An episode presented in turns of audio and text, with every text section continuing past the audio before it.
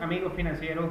Hoy vamos a hablar de Estados Unidos puede perder su estatus de reserva del mundo. Vean, les explico. El dólar estadounidense posee el título de moneda de reserva mundial. Ya hice un video sobre eso anteriormente, pero ese estatus está en peligro. ¿Y por qué?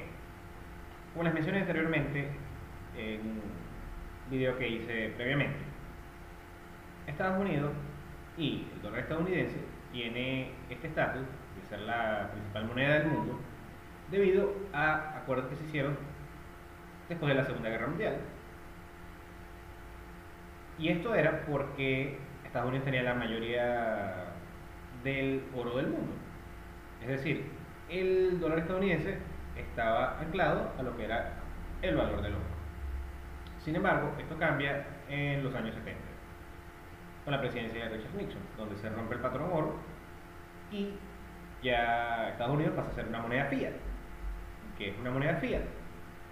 Sencillamente una moneda que se puede imprimir discrecionalmente y su valor es implícito.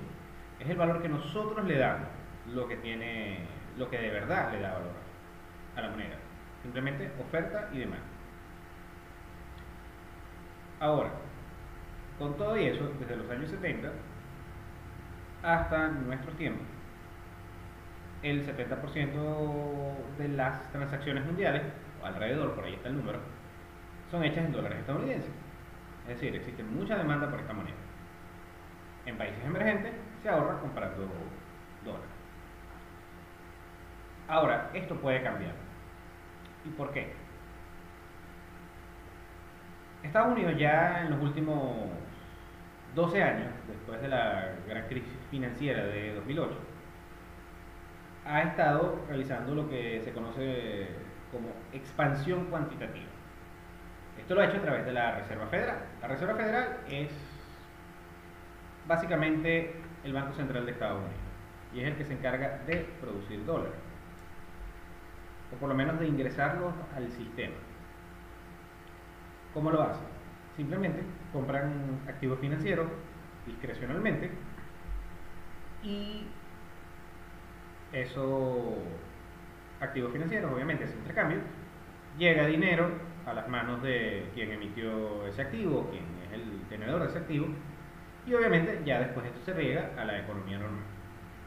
Este proceso de expansión cuantitativa se hizo a partir de 2008, cuando estalla la crisis financiera de 2008, porque o con la intención de estimular de nuevo la economía, lo que tomó bastante tiempo, tomó casi media década que se empezara a ver los efectos. Este proceso, que se conoce como expansión cuantitativa, que es básicamente mandar más dinero al sistema a través de activos financieros, más que todo es controlado por las tasas de interés. La Reserva Federal tiene unas tasas de interés de referencia por las cuales seguían el resto de los bancos, seguían muchas transacciones, el valor de los bonos del Tesoro de Estados Unidos, etcétera, etcétera. Ahora, realizar esto es simplemente imprimir dinero, no hay otra decirlo, no es, si me están escuchando un país como Argentina, aquí mismo Venezuela, muchas partes de Latinoamérica y, en el mundo realmente, eso ha sucedido esto. Cuando se imprime mucho dinero, ¿qué sucede? El, la moneda pierde valor, porque esto no hace que se genere riqueza. Sin embargo, durante este 2020, recordando que Estados Unidos aprobó un paquete de estímulo económico de trillones de dólares y que fue dinero que no solamente que se aprobó, sino que simplemente se agarró y se les mandó un cheque a básicamente cada ciudadano americano o a, a la gran mayoría. Se ayudó a empresas, se rescataron grandes empresas como por ejemplo las aerolíneas o los bancos. ¿Y qué están haciendo? Eso simplemente aumenta la masa monetaria de manera inorgánica, sin que haya una producción económica subyacente que justifique esa expansión. La Reserva Federal tiene un balance general, así como lo pueden tener eh, una pequeña empresa o incluso nosotros mismos, de cuánto tenemos de activo.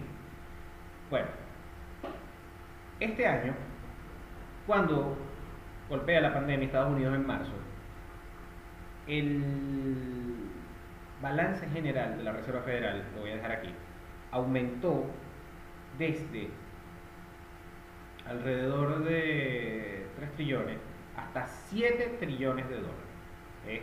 subió de manera exponencial. ¿Qué significa esto? Están comprando activos financieros, lo que significa que están generando dinero. Alrededor, mientras les estoy hablando, alrededor de 20% de los dólares que están en circulación hoy en día se generaron este año. Es decir, la masa monetaria mundial en dólares creció alrededor de 20%. Ahora, esto puede que genere inflación, que esto es lo que sucede con las monedas, si fuera una moneda normal.